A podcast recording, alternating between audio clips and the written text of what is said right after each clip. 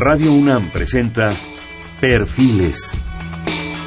Un espacio abierto al conocimiento y la crítica de los proyectos universitarios que transforman nuestro país. Conduce Hernando Luján. Estamos en Perfiles. Este es un espacio en donde conversar con las mujeres y los hombres que día a día forjan nuestra universidad. En esta ocasión vamos a tener el gusto de hacer un programa con el Instituto de Investigaciones sobre la Universidad y la Educación. Sus siglas son ISUE. Para ello estará con nosotros la maestra Lourdes Margarita Sheikhabar Nader, que es su actual directora, la cual se reintegrará con nosotros en, un par de minutos, y también la licenciada Jessica Martínez Rosas. La licenciada Martínez Rosas es jefa del Departamento de Difusión y Servicios del Archivo Histórico de la UNAM, pedagoga de formación y por vocación apasionada de la historia de la Universidad Nacional. Coordinadora general del equipo de investigación y de la publicación del portal www.cien.unam.mx que se realizó en el marco de los festejos del centenario de la Universidad Nacional. Ha desarrollado la investigación iconográfica de más de cuatro publicaciones sobre la historia de nuestra universidad, así como la investigación, guion e iconografía de las últimas cuatro agendas universitarias de la Rectoría y los dos últimos calendarios del propio instituto. Recientemente participó en la investigación y curaduría de la exposición 60 años de vida académica en la Ciudad Universitaria 1954-2014, de la cual platicaremos en este programa. Jessica, bienvenida. Muchas gracias, buenas noches. Voy a leer la información curricular de, la maestra Shehaibar para que en cuanto ya se integre, pues ya inmediatamente entremos en, materia. Perfecto. La maestra eh, Lourdes Margarita Shehai Barnader es licenciada y maestra en Pedagogía por la Facultad de Filosofía y Letras de la UNAM, con estudios de doctorado en la misma especialidad, forma parte del personal académico de la UNAM desde hace un tiempo, está adscrita al Instituto de Investigaciones sobre la Universidad y Educación, entidad a la cual en, 1900, en 2006 perdón, fue designada como primera directora cargo que actualmente desempeña en su segundo periodo. Profesora de asignatura definitiva del Colegio de Pedagogía de la Facultad de Filosofía y Letras y también de la UNAM. Sus líneas de investigación de la maestra Shehaibar se refieren al currículum y la formación de profesores universitarios, las políticas educativas y el desarrollo de la UNAM. Los resultados de sus estudios se vierten en publicación de tres libros en coautoría y dos coordinados, además de decenas de capítulos, artículos, ponencias e informes de investigación. La maestra ha realizado instancias de investigaciones en Argentina, España y Costa Rica. Participa activamente en diversas redes académicas vinculadas con el currículum universitario y la educación superior, además de docencia y licenciatura y posgrado. Ha participado en el diseño y coordinación de programas de formación de profesores universitarios en el ámbito nacional y en el diseño e impartición de 24 cursos de la UNAM entre diversas universidades, en fin, podemos destacar los programas regionales de formación de recursos humanos para la formación de profesores, colaboraciones, eh, organización de medio centenar de eventos académicos, miembro del Consejo Mexicano de Investigación. En fin, no quisiera extender esto demasiado para no hacerlo cansado, mejor que tengamos en un momento el gusto de, tenerla con nosotros. Pero por lo pronto, ¿qué te parece, Jessica, aquí si empezamos a, a platicar tú y yo de algo que nos, nos trajo, fue el motivo, claro, aparte del gusto de tenerlas aquí. Gracias. Eh, que es importante que nuestro público conozca que es la exposición que está actualmente montada en el MUCA, Museo Universitario de Ciencias Artes y Artes, que está ubicado a un costado, de hecho, es parte de arquitectura de la Facultad de Arquitectura de Ciudad Universitaria, y que acaban ustedes de, montar en colaboración con, arquitectura, y que bueno, es su, su, periodo es abril-junio del 2014, y también para que los que no han ido a verlo lo vayan a ver, ¿no? Sí, se nos acaba el tiempo, acabamos el 28 de junio. O sea, estamos a 12, a 12 días. Sí. A ver, platícanos de esta exposición, con tus propias palabras, por favor. Bueno, pues la idea principal fue mm, buscar un espacio, un montaje que permitiera a la comunidad universitaria y al público en general, eh, pues contar la historia de, de, la ciudad universitaria, ¿no? Un espacio totalmente emblemático, no solo para nosotros los unamitas, sino para toda la ciudad y el país, puedo decir en general. Eh, en ella se da cuenta un poco de los antecedentes de la construcción, ¿no? Cómo poco a poco fue habitándose la ciudad universitaria, el primer edificio que se construyó que fue la Facultad de Ciencias, ahora Torre 2 de Humanidades, en el cual quedaba instalada la facultad y, y varios de sus institutos. Y bueno, cómo fue creciendo, cómo se fue trasladando el barrio universitario del centro histórico a esta nueva ciudad, ¿no? El reto que representó no solo para, para quien la construyó, quien la ideó, sino también para los que próximamente la habitarían. Parece increíble, pero de repente Ciudad Universitaria, ah, a la gente que actualmente pasa frente a ella, porque bueno, está, es obvio, Santa Novia, ¿verdad? Que, que, que, insurgentes, literalmente la, la parte, de un lado el estadio y del otro lado la rectoría y toda la ciudad universitaria y toda su amplitud que ha ganado, parece ya obvio, ¿verdad? Parece ya parte del paisaje del Pedregal. Por supuesto, de hecho, eh, la gente que ronda por allí podrá darse cuenta que es parte del atractivo del turibus, ¿no? O sea, es una parada forzosa, claro. O sea, quien se sube al, turibus y, toma el circuito sureño, indudablemente va a detenerse en el estadio y frente a la rectoría. Pero aún así los que no son turistas ni toman esa situación, Jessica, eh, eh, el común de los mortales, toda la gente de, la Ciudad de México, o turistas que vienen, sobre todo la, la ruta sur de Acapulco, Cuernavaca, todo esto, la, universidad, una universidad magnífica, extensísima, en un área realmente importante, con eh, edificios verdaderamente simbólicos. bueno, esto está aquí, sí, pero ¿por qué llegó ahí? ¿Cómo está aquí? Este, qué barbaridad, eh, no, no sabemos muchas cosas, parece ya parte de algo como muy, muy automático, ¿verdad? El que, el que esté ahí la ciudad universitaria, pero ustedes nos han hecho el favor con una magnífica exposición de, de ofrecernos una posibilidad de conocer cómo surgió eso.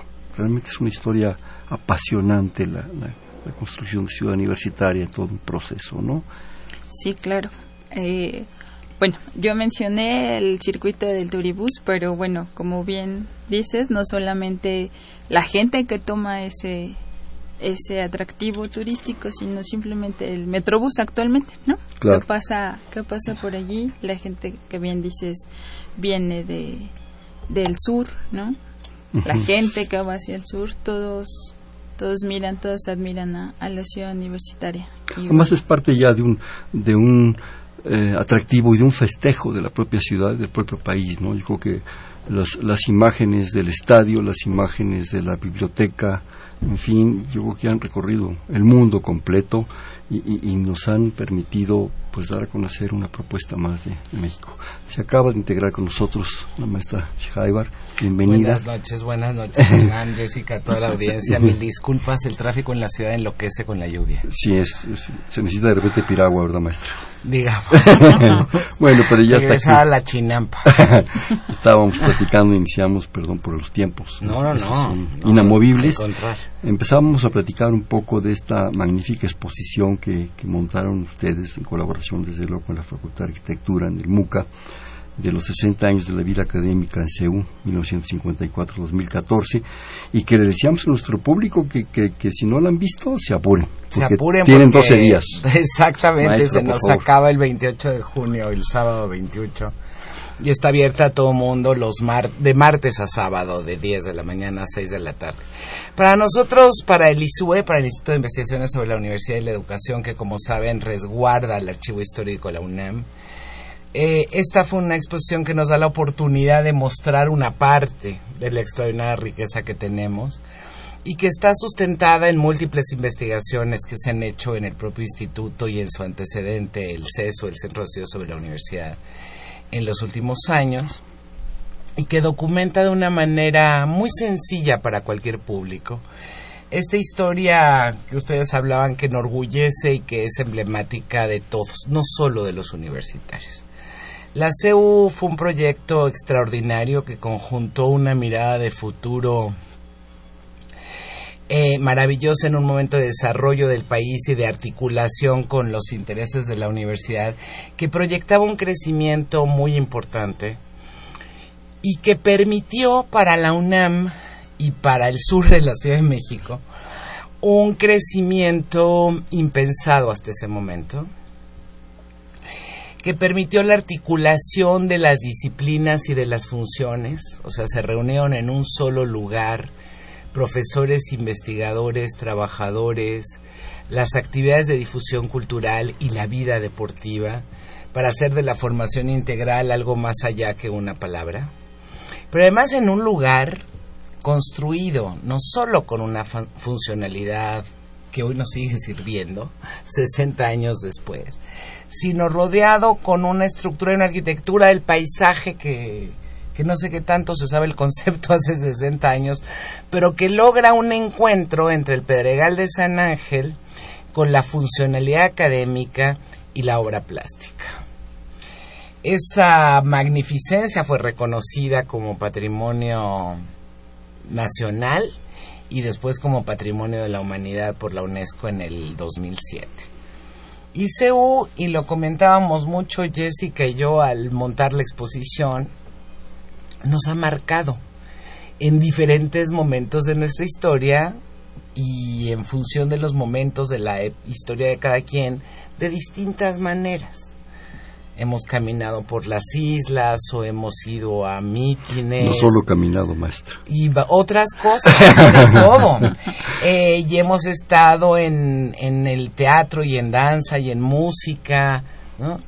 qué sé yo, la CU, uno circula los sábados y es un lugar de día de campo de las familias mexicanas. No es nuestra como universitarios, es nuestra y nos es muy cercana al corazón, pero es de los mexicanos y es de los mexicanos todos. Es parte de lo que es la Universidad Nacional. Se da a la nación que la nutre, la sostiene, pero a quien se entrega, ¿no? Y esa exposición te permite hacer un recorrido muy sencillo, eh, en, el, en el sentido de que es muy fácil reconocer la exposición. Lo armamos por décadas y nos va contando desde la trayectoria de construir la ciudad universitaria pasando por la, el inicio de actividades académicas, un acto que se celebra en marzo de 1954, cuando era presidente Ruiz Cortines y el rector el doctor Nabor Carrillo. Y nos va llevando por cada década con diferentes cosas. En cada década nos ofrece una serie de imágenes tanto de la UNAM como del contexto de la Ciudad de México, que va creciendo también a la par. Nos ofrece música de cada época. Nos ofrece un video que trabajamos con los colegas de TV UNAM sobre circunstancias trascendentales de esa década, o sea, grandes hitos. Y nos ofrece los recuerdos, que para nosotras es muy importante porque hicimos una serie de cuestionarios y entrevistas con universitarios de todas estas décadas.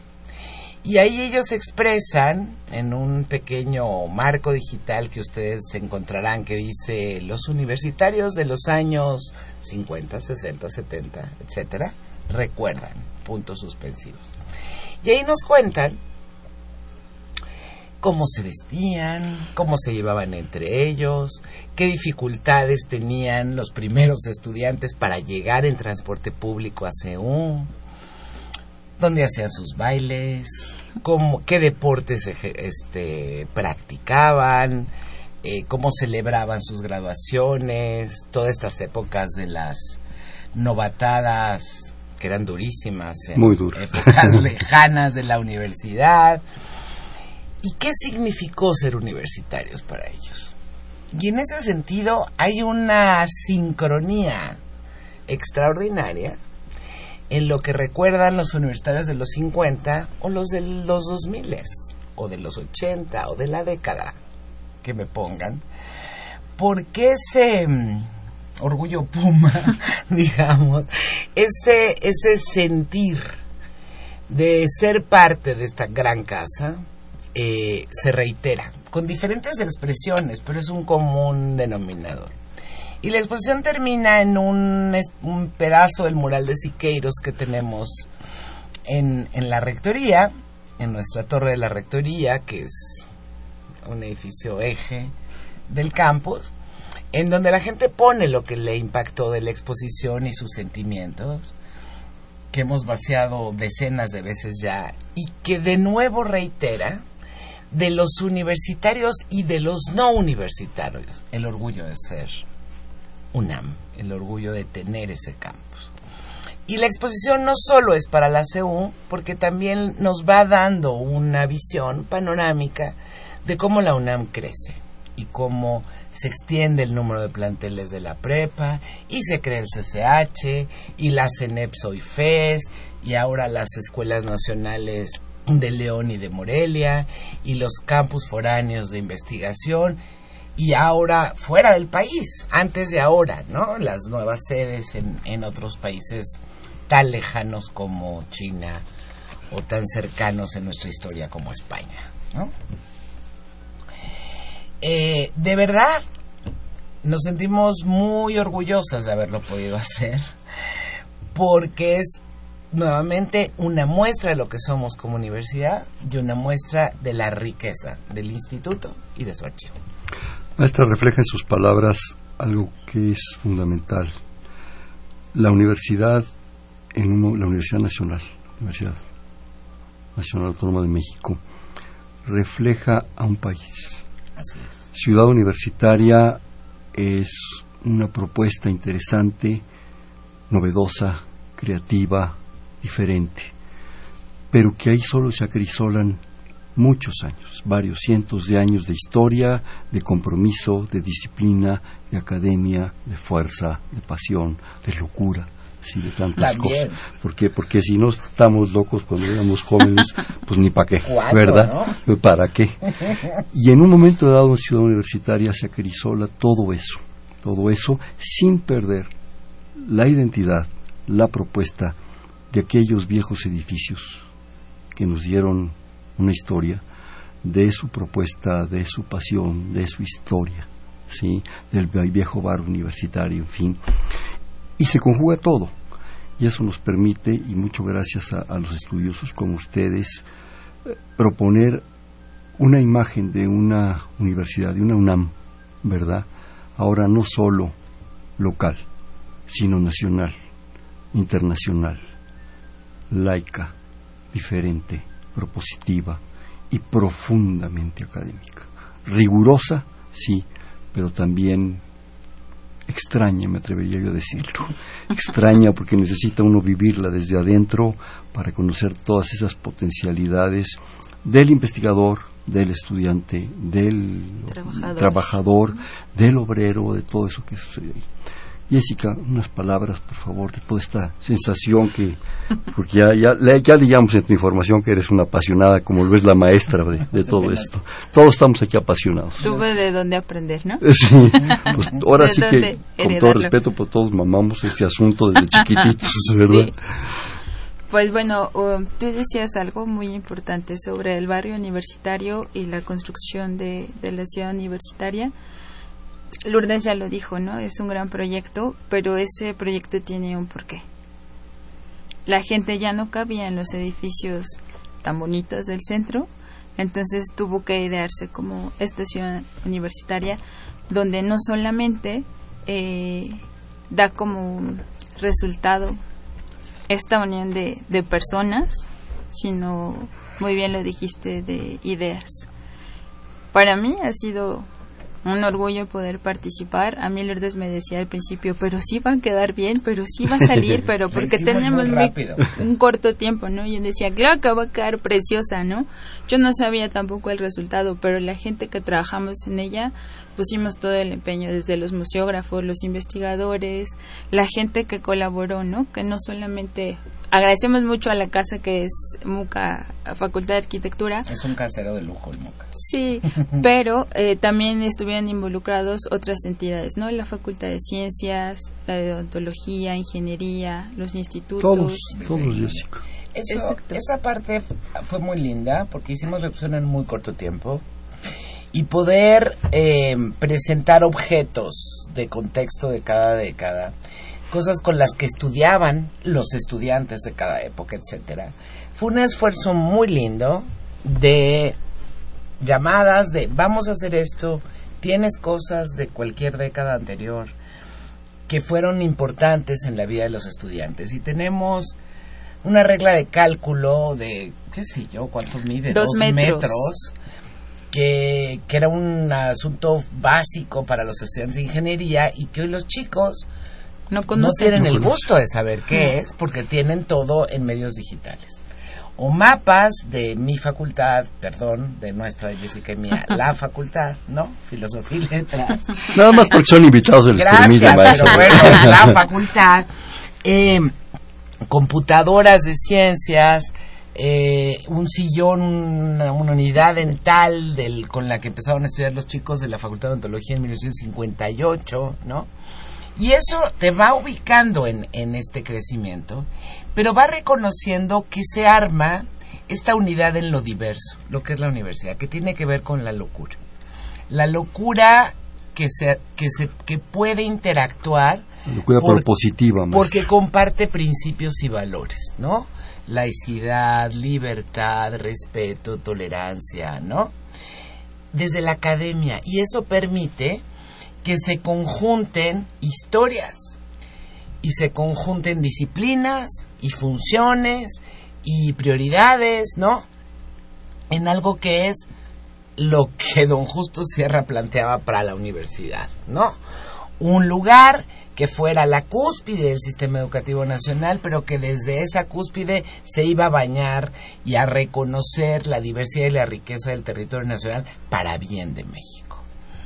Eh, y ahí, por ejemplo, hacemos un recorrido eh, una contabilidad de metros cuadrados que tenía la, la, UNAM en 54 y que tiene hoy, por ejemplo. Y en esos primeros están todos nuestro, nuestros edificios históricos que siguen siendo y serán parte de nuestra historia y parte de nuestro quehacer. Nadie puede eh, negar la importancia, por ejemplo, de minería primero en la creación del Real Seminario de Minas de entrada y la llegada de esos saberes al México todavía colonial. Y en donde, por ejemplo, empezó lo que hoy conocemos como Facultad de Ciencias y etcétera, pero en donde hoy, por ejemplo, se realiza una feria importantísima, la Feria Internacional del Libro del Palacio de Minería, eh, que resguarda nuestra segunda orquesta desde la Academia Mexicana, este, la Academia de Música, de Ingeniería, etcétera. Este, o sea, como que cada espacio del centro se ha ido recuperando para beneficio de toda la comunidad universitaria y no universitaria y ampliándose la exposición dice, ok, esto es el campus central, pero luego fue creciendo al circuito eh, exterior y luego fue creciendo a nuestro extraordinario centro cultural universitario, ¿no? Y además con una responsabilidad social añadida. Somos responsables de la única reserva ecológica de la zona metropolitana de la Ciudad de México, la reserva del campus de, la, de la zona del Pedregal de San Ángel. Pero la universidad no se ha contentado con eso y tiene centros culturales en las FES y asume desde una mm, muy buena relación con el gobierno de la ciudad la Tlatelolco y ahí establece un nuevo centro cultural para otra zona de la ciudad. Y todo eso va apareciendo en la exposición de, manera muy breve, pero va apareciendo. Y te habla de esta unidad de lo diverso y de esta conjunción de esfuerzos que permite ser lo que somos pero que especialmente, yo lo digo cada vez que hago una visita ya a la exposición, nos hace hacernos cargo de la responsabilidad que cargamos al ser universitarios. O sea, es voltear hacia atrás 104 años de historia como proyecto nacional, más toda nuestra um, herencia anterior, en donde cientos de miles de mexicanos han trabajado para hacer lo que somos. Y entonces yo me tengo que hacer un alto y decir, ¿y qué estamos haciendo cada uno de nosotros para que en 60 o en otros 104 años más, ¿qué estamos dejando, ¿no? De solidez, de compromiso, de rigor académico para las siguientes generaciones.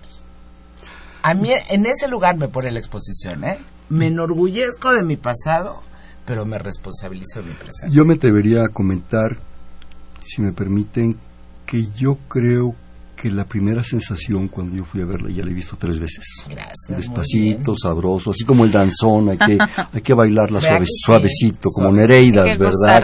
claro. Este, y lo comentaba con Jessica muy al inicio de, este programa, eh, es una toma de conciencia.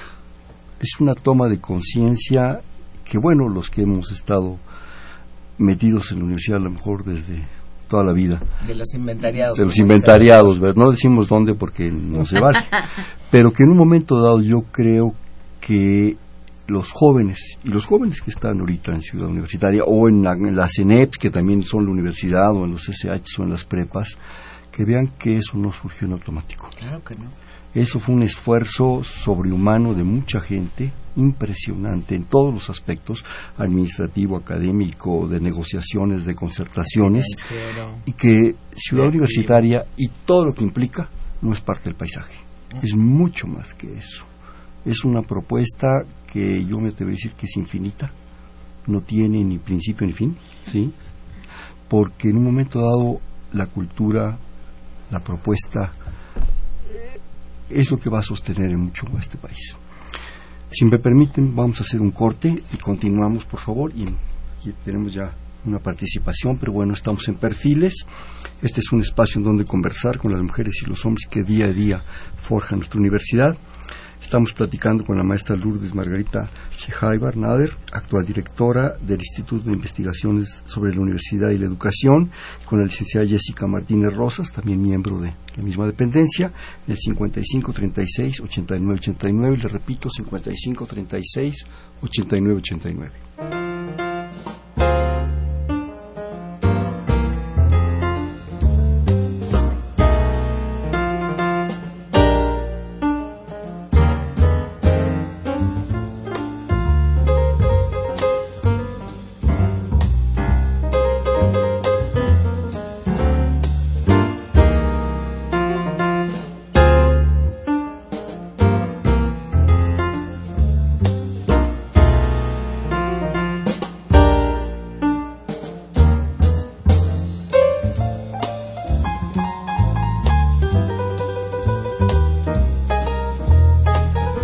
8989. noches, estamos en Perfiles, un espacio en donde conversar con las mujeres y los hombres que día a día forjan nuestra universidad. Les platicábamos que estamos platicando muy rico con la maestra Lourdes Margarita Shehai Bernader y la licenciada Jessica Martínez Rosas, ambas del Instituto de Investigación sobre la Universidad y la Educación, en el 5536-8989.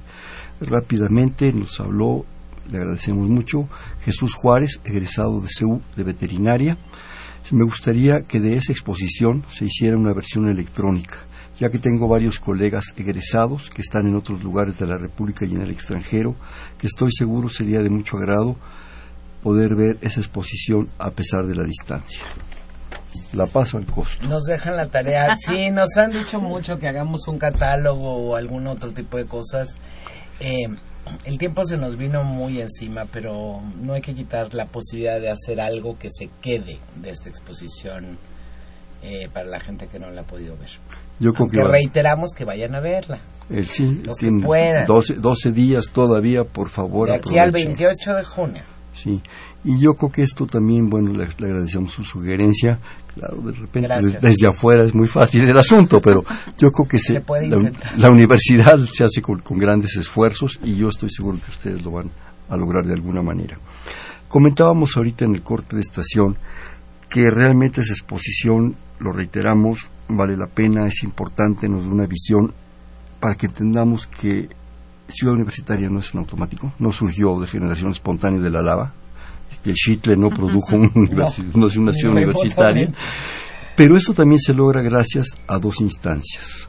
La propia dependencia de ustedes, que es un instituto de investigación sobre la Universidad de la Educación, pero también gracias a otro esfuerzo que es importante, que ya también tiene sus añitos, el 64, si mal no recuerdo, que es el archivo histórico de la universidad.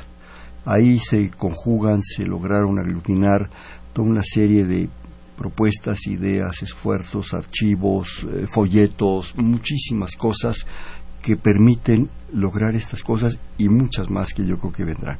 Maestra, el archivo histórico. El archivo histórico de la UNAM es eh, creado por el rector Chávez en 1964. Estamos cumpliendo 50 años de historia. Doble celebración. Gracias. Sí, esa, esa nos, nos, nos da mucho gusto. Nos da mucho gusto y también nos genera mucho agobio de responsabilidad en el mejor sentido del término. El archivo histórico eh, empezó con algunas colecciones, algo muy elemental, y empezó a reunir la historia de la universidad y sus escuelas incorporadas. Y cuando en 1976 el rector Soberón crea el Centro de Estudios sobre la Universidad, decide de manera muy atinada que el archivo forme parte del CESU, del entonces CESU. Em, cuando en el 2006 el Consejo Universitario nos otorga el cambio de denominación y de estatus y nos convierte en ISUE, evidentemente en el proyecto eh, el archivo histórico estaba y está incorporado a nuestras funciones y a nuestra misión. Eh, el archivo histórico representa una fuente central para conocer a nuestra universidad, pero no solo a nuestra universidad. Eh, tenemos que ir como por pedazos. Yo voy a tratar de algunas cosas generales y luego le voy a pasar la palabra a quien es responsable justo de la difusión y los servicios que da el archivo.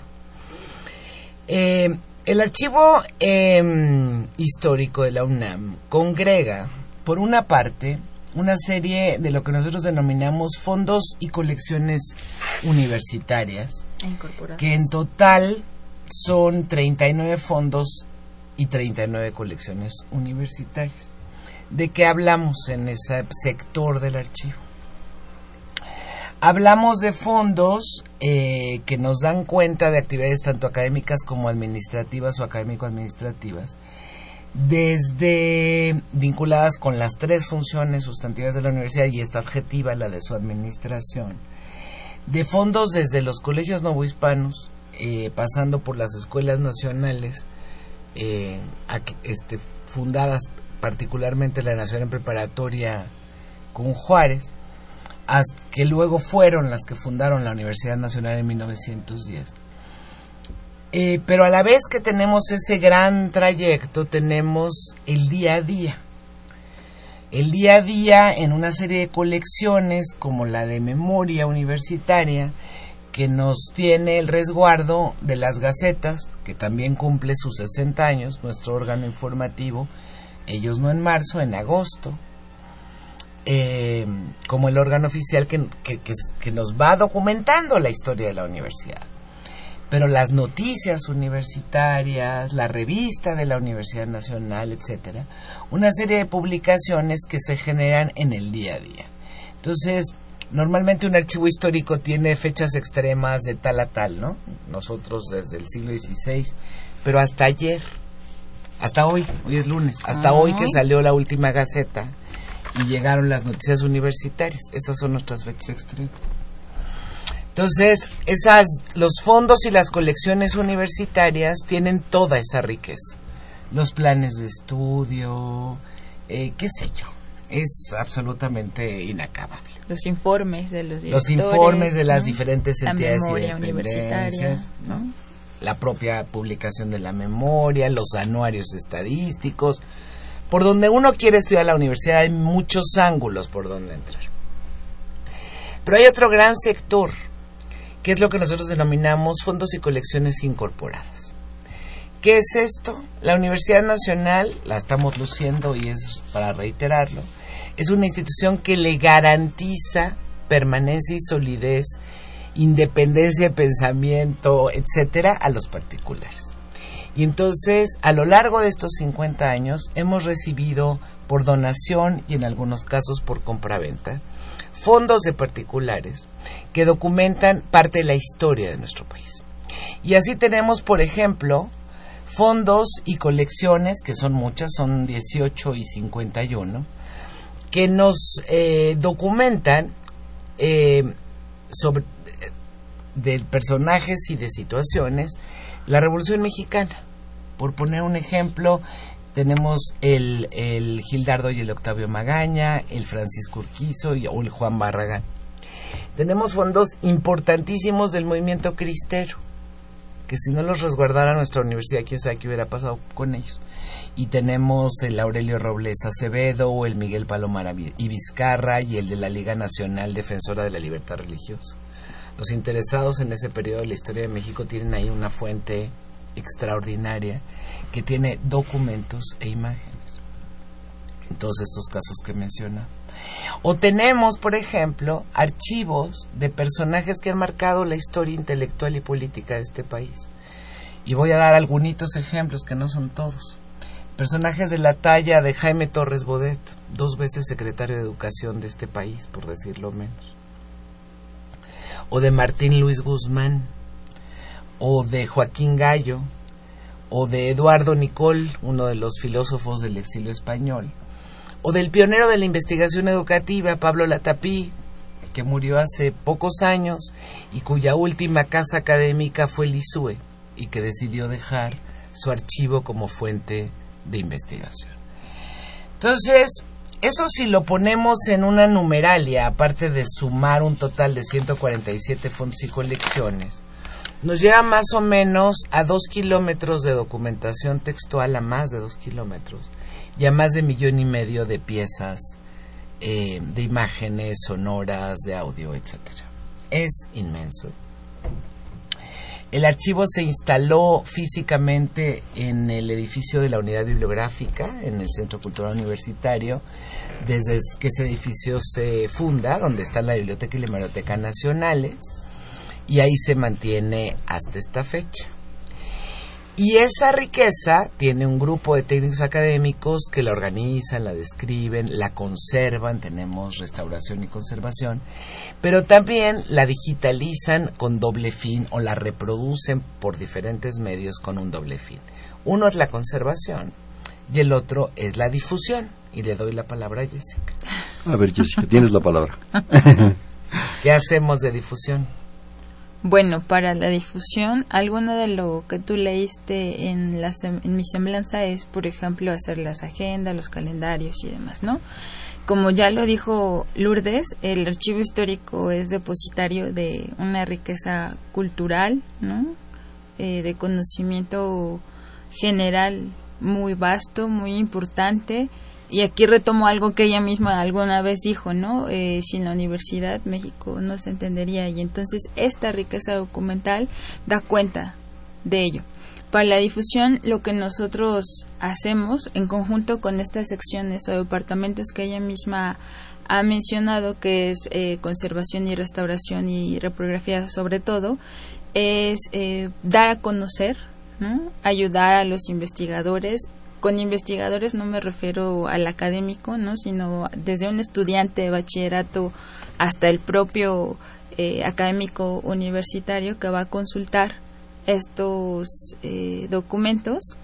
Bueno, documentos voy a ser un poco técnica, ¿no? Manejamos documentos textuales y gráficos. En estos gráficos es generalmente los carteles, las fotografías, las invitaciones que tú mencionabas hace rato y los textuales son expedientes de alumnos, ¿no? Los archivos eh, que ya mencionaron. Entonces, lo que nosotros hacemos a través de la difusión y el servicio es pues de la mejor manera prestar esos, dar a préstamo esos eh, documentos pero teniendo un cuidado de que no se vayan a perder, de que no se vayan a perder en el sentido de que se los vayan a robar o que se vayan a maltratar. O alterarse, ¿no? Entonces allí entra justamente hacer un diagnóstico, restauración y conservación, porque si el documento está muy dañado, ya no lo podemos prestar, ¿no? Y mucha gente se enoja así de, ¿por qué no puedo tener? Yo creo que debemos de tener un poco más de cultura acerca de los archivos históricos, porque nosotros tenemos uno en casa, ¿no? El propio, ¿no? Desde el álbum fotográfico hasta cómo vas construyendo la historia, no sé, de tus recibos del gas, de la luz, o sea, ese es un... Exacto, tus papeles, eh, tus documentos personales. Eso yo creo que es el, el mejor ejercicio para empezar a tener conciencia sobre el asunto. Bueno, entonces una vez ya hecho el diagnóstico de conservación, nos dicen puedes o no prestar el documento. En caso de que el documento muy dañado, tenemos desde los novohispanos, ¿no? Que son escritos en perfectas condiciones, ¿no? Si alguno algún día quiere ir como de morbo, de verdad, parece que están, y Lorde lo sabe, que lo escribieron ayer. Entonces, eso, si lo prestamos, con el roce hasta del oxígeno que respiramos, puede sufrir algún daño. Por lo tanto, reprografía, que es la parte de digitalización, se encarga de reproducir eso eh, digitalmente para que el usuario pueda tener contacto con el documento como, como documento de investigación, ¿no? Las fotografías lo mismo, no pueden estarse manipulando como si fueran una baraja, a veces les digo, ¿no? Porque la gente entre tanto documento se pierde y lo desorganiza, por ejemplo, que es otra parte del, de las funciones del archivo. Eh, describir y organizar esos esos eh, archivos, ya sean fotográficos o textuales. Yo creo que es una, una gran responsabilidad la que tienen ustedes.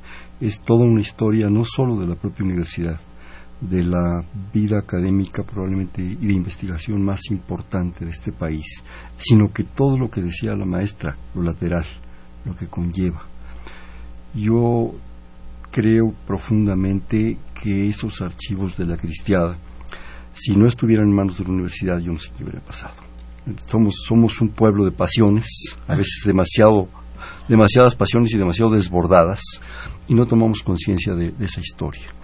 Yo creo que esa conservación de esos documentos, esa catalogación que a veces es muy ardua, es muy, pesado. Es un trabajo muy admirable de los colegas. Y muy, muy cara también, porque implica también muchos costos que a veces no nos imaginamos. Es fundamental para la conservación y la difusión de la historia de la universidad de este país. Pero también yo creo que hay un, un punto importante que ustedes están logrando, que es generar una cultura de consulta, una cultura de manejo de documentos a veces no las tenemos ni con nuestros propios documentos. Ahí traemos la credencial del IFE chicharrón, ¿verdad? Y luego a sufrir para hacer otra cola, ¿no? Con esos y documentos. esas cosas las puedes recuperar. Nosotros tenemos cosas que serían irrecuperables. Irrecuperables, ¿no? totalmente. O sea, sin embargo, sí hay que generar toda una cultura de la conservación y del uso de los archivos textuales y gráficos que tiene que ver desde cómo nos ocupamos en que las salas donde están resguardados tengan los mejores, eh, digamos, guardas, ¿no? Hasta que tengan la humedad, temperatura y iluminación correcta, ¿no? Y hasta que puedan ser los más, quisiéramos tener todo digitalizado, pues sí, es un sueño de opio maravilloso que algún día lograremos. Pero yo creo que eso se va logrando con esos medios poco actuales. a poco entonces tenemos tanto fondos microfilmados, que es una vieja técnica, pero que sigue siendo muy, Muy válida. válida y además muy buena para la consulta, porque lo que tú consultas es el rollo de microfilm Sí. y no el documento, o los procesos modernos de digitalización. Y eso nos permite que en el segundo piso, del lado donde está el archivo, en este edificio que yo mencioné de la unidad bibliográfica, se dé este servicio al público con un reglamento que tenemos ya establecido, ¿no? En donde, bueno, comer, perdón, pero es pecado Llevar café, mortal, cafecito menos. no, bueno, ni por error, y se manipulan con guantes de algodón, etcétera, ¿no? Pero les damos el servicio. Y en- normalmente a la sala van académicos, estudiantes, etcétera. Pero también tenemos otro público. Y el otro público son museos, eh, editoriales, etcétera, que nos piden nuestras colecciones, o sea, no las colecciones obviamente, sino algunos documentos para ilustrar publicaciones, videos, exposiciones, etcétera. Y nosotros buscamos también otros medios de salir, que eso es lo que se refería Jessica, eh, las agendas, los calendarios que hacemos en el instituto cada año. Y es una manera de decir, miren, esta es nuestra riqueza. ¿no? Claro. Hacemos a veces pequeñas muestritas en el mismo Piso de consulta. segundo piso, ¿no? Así sacamos como cosas lindas. tenemos cosas en bóveda, que esas salen bien poco. Y ahí tenemos cosas muy importantes que pues que forman parte de todos en esta historia. Voy a poner un ejemplo y es eh, el señor rector ha sido cuidadosísimo en enviar al archivo histórico todos los reconocimientos que la UNAM recibe como Universidad Nacional eso fue abrumador en el centenario, ¿no? y, y la UNAM en las letras de oro, o sea, las letras de oro en, cámara. en la cámara y en la asamblea y etcétera. Y esos, digamos, reconocimientos de universidades latinoamericanas, de universidades de los estados, etcétera, las tenemos guardadas. Y cuando recibimos el premio Príncipe de Asturias, que será de los últimos porque ahora ya será de la princesa, este, de Asturias, bueno, muy republicanos nosotros, pero recibimos el premio muy orgullosamente.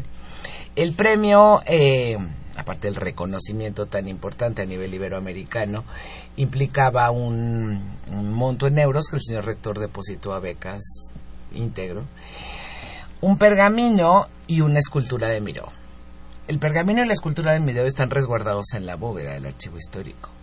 Pero, eh, en, en, muy en su actitud de esto nos corresponde a todos, y todos somos, todos somos UNAM, nos pidió hacer una reproducción. El Departamento de Reprografía hizo un en pergamino, un facsimilar del pergamino, eh, que tienen todas las entidades de la universidad. ¿No? O sea, el pergamino original está resguardado en la bóveda, pero toda la UNAM tiene una copia. Tiene una copia, ¿no?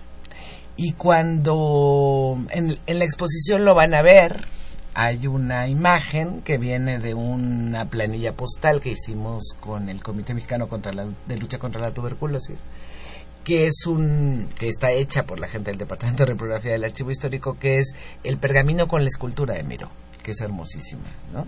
Entonces, lo tenemos resguardado, pero lo tenemos para todos. No sé cómo Claro. explicarlo, ¿no? Sí, este, yo creo que es importantísimo esto, el, el compartirlo, el que sea de, de todos y para todos. Así es. Todos somos una. Sí, perdón, porque además de allí parte yo creo que sea el ISUE, ¿no? Responsable de eso, porque justamente se dedica a eso, a educar, a formar, a enseñar, y parte de esa enseñanza y aprende- aprendizaje es eso, ¿no? Como a cuidar su propia memoria. Yo me atrevería a agregar un adjetivo a compartir, porque eso es compartir. Eh, varias cosas, un poco retomando esta idea del archivo histórico, bueno, qué bueno que la gente pueda tener acceso, ya claro, con limitaciones, con reglas, porque no, Claro. no se vale que, No. que, que todo el mundo metamos mano en todo, ¿no? Este, varias cosas. Eh, María Luisa Palacios de la Benito Juárez, ¿podrían darnos la dirección de la exposición? ¿Cómo llego? Ah, bueno, es A ver, difusión. Estamos en el campus central, en el MUCA, en el Museo Universitario de Ciencias y Artes, junto a la Facultad de Arquitectura, Costado sur de Rectoría. exactamente, enfrente casi del mural que decía Lourdes de Siqueiros o de la Facultad de Filosofía y Letras, puede llegar en el Metrobús, ¿no? En- es de norte a sur Doctor Galvez, o si no, Metro CU, ruta 1 y 5, que los deje en, en arquitectura y de ahí caminan a las islas. O si me permiten, eh, si vienen carro, estacionarse en los estacionamientos del estadio de CEU, pasar abajo del túnel de abajo De y ahí está a 100 metros. Exacto. ¿sí? Y además una caminata por la esplanada riquísima. Muy linda. Horario de la exposición, por favor. Martes a sábados, de 10 de la mañana a 6 de la tarde en horario corrido. Eh, la señora Hilda de San Román, ella siempre nos habla desde Toluca, es una, es una buena amiga de este programa. Qué idea tan interesante han tenido estas maestras. Podemos consultar en libros la historia de la UNAM, pero qué mejor que enterarse de esta por medio de una exposición. Felicidades maestras, ya era tiempo de que se hiciera algo así. Han hecho mucho, pues yo creo que este es el momento y el hito de, de este instante. Es necesaria la difusión, más difusión para que la gente acuda. Jessica, ni modo. Está bien, y, y hay que contarles que en la exposición también hay una sala de lectura, donde hay eh, una muestra de muchos de los libros que ha editado el instituto y otras instancias de la propia UNAM que documentan su historia. Y hay unas muy cómodas sillas para Sí. sentarse a revisar esos textos. Y si tienen niños, tenemos rompecabezas y cuentos para niños para que ellos también se sienten y se entretengan en, dentro de la exposición, hay esa sala de lectura. Eh, y también son muy cordialmente bienvenidos a nuestro instituto, que está enfrente del edificio de la Biblioteca y la Hemeroteca Nacionales, enfrente donde está resguardado el archivo histórico, lo que nosotros llamamos la torre de investigación. Que está exactamente entre la Biblioteca Nacional y el MUAC, el Museo Universitario de Arte Contemporáneo, en el Centro Cultural Universitario. Y tenemos una biblioteca que ustedes disculpen la falta de modestia, pero no podemos ser modestos con nuestra biblioteca, es la biblioteca especializada en, en temas educativos y sobre la universidad más grande de este país. Y es una biblioteca hermosa, con estantería abierta, con sillones, con... Muy cómoda. Es realmente un lugar que te inspira. Muy amigable. A, amigable, exacto. Sí. A conocer la universidad. Niños, qué bueno que se mencionó la palabra. Y yo espero que en estos desgraciadamente escasos días, pero yo creo que esa exposición, yo no quiero amarrarles navajas, pero a lo mejor para circular un poco más porque realmente vale la pena que esos niños acudan. En unos años estarán en alguna prepa, en algún CCH, en otros poquitos en alguna facultad, en alguna eh, Acatlán, Zaragoza, en alguna de nuestras facultades o, o, en alguna parte de la universidad. Yo creo que es importante que vayan viendo lo que es eso, que tomen ese orgullo, ¿sí? que recorran aquello, que entiendan lo que ha surgido, el esfuerzo que ha sido. Sean muchos papás que llevan niños. Sí, bueno, sean sí, sí, sí, Desgraciadamente nos quedan un par de minutos. Yo quisiera un comentario, una breve conclusión. Cuando las cosas son bonitas y padres, se va el tiempo como agua. Jessica, vas primero. bueno, pues yo quiero invitar a todos los radioescuchas a este a esta a ver esta gran yo le llamo radiografía de lo que es la ciudad universitaria con el plus de, de toda la universidad, no solo se cuenta la historia de Zeus, sino de toda la universidad. Eh, hay algunos chicos becarios quienes van a, ayudarles como a entender un poco, a guiarlos, ¿no? Porque además tenemos dos entradas, ¿no? Por el campus central y por arquitectura, entonces de repente es como confuso. Es una exposición hecha con el corazón, con el alma, Lourdes siempre me dice que soy muy romántica, pero a mí se me van las palabras solo de hablar de ese uno. Es, es nuestra casa. Eh, con esta exposición queremos como reforzar esta identidad, esta memoria, como dijo Lourdes, que aprendan o aprendamos a cuidarla y, y, bueno, que, que, nos represente, que nos signifique no solamente lo que ha sido, sino lo que tenemos que hacer con ella. Maestra, por favor. Pues básicamente reiterar que es eh, una exposición de todos y para todos, universitarios y no universitarios o futuros universitarios, que es para México porque la universidad es de México. Y como el señor rector ha señalado en diferentes maneras, México sin la Universidad Nacional sería diferente, pero de seguramente no mejor. Y creo que eso nos dice con mucha claridad y nos reitera nuestro orgullo y nuestro compromiso de ser universitarios. Y yo creo que tenemos todavía buenos 12 días, yo la vería por cuarta vez, me permiten, si me dejan entrar. Pero abiertísimo este, y bienvenidísimo. Porque siempre encuentro detalles que me encuentran y me generan muchas muchas memorias, ¿no? Claro. Eh, pero a la gente los invitamos cordialmente y los invitamos también a que conozcan no solo esa exposición y la Ciudad Universitaria y la universidad a través de ella, sino el Instituto de Investigación sobre la Universidad y la Educación, en la medida de lo posible, en la medida de lo factible, que puedan consultarlo, acudir, asistir a él. Maestra, ¿qué le parece si hacemos un bote pronto? Yo le digo una palabra y usted me dice inmediatamente la que se le venga a la mente. Ok. México. México. UNAM. UNAM. Saber. Ciudad Universitaria. Integración. Archivo histórico. Memoria. Futuro. Saber. Nación. Educación. Nación. Desigualdad. Patria. Necesidad de justicia. ¿Quién es la maestra Sheikhabar? ¿Quién es? Una pedagoga puma. Bien, este fue Perfil, es un espacio en donde conversar con las mujeres y los hombres que día a día forjan nuestra universidad. Estuvieron con nosotros del Instituto de Investigación sobre la Universidad y la Educación, el ISUE, la maestra Lourdes Margarita Shehaibar. Maestra, muchísimas gracias. Encantada, gracias a ti. La licenciada Jessica Martínez Rosas. Jessica, muchísimas gracias. gracias. Este fue Perfiles, en la coordinación la doctora Silvia Torres, en la producción Mariana Cerón, en los controles Humberto Sánchez Castrejón, en la conducción Hernando Luján. Este fue Perfiles, un espacio en donde conversar con las mujeres y los hombres que día a día forjan nuestra universidad. Muchas gracias.